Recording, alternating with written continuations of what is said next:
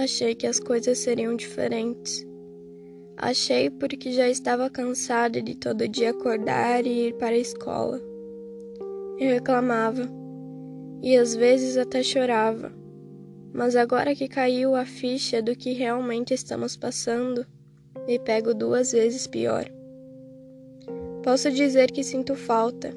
Sinto muita falta de acordar seis horas da manhã e ir para a escola.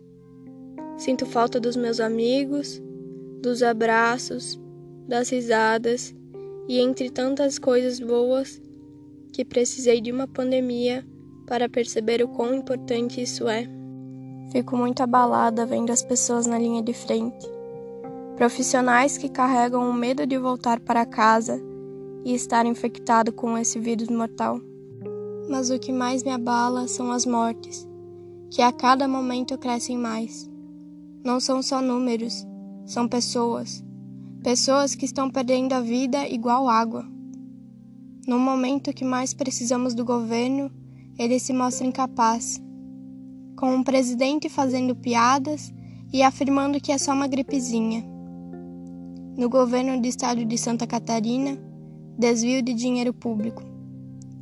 O dinheiro que era para comprar os respiradores que tanto precisamos nesse momento.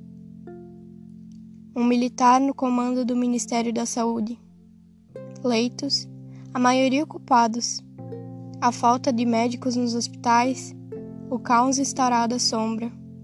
E ainda tem gente que sai nas ruas sem precisar, achando que tudo isso não é nada.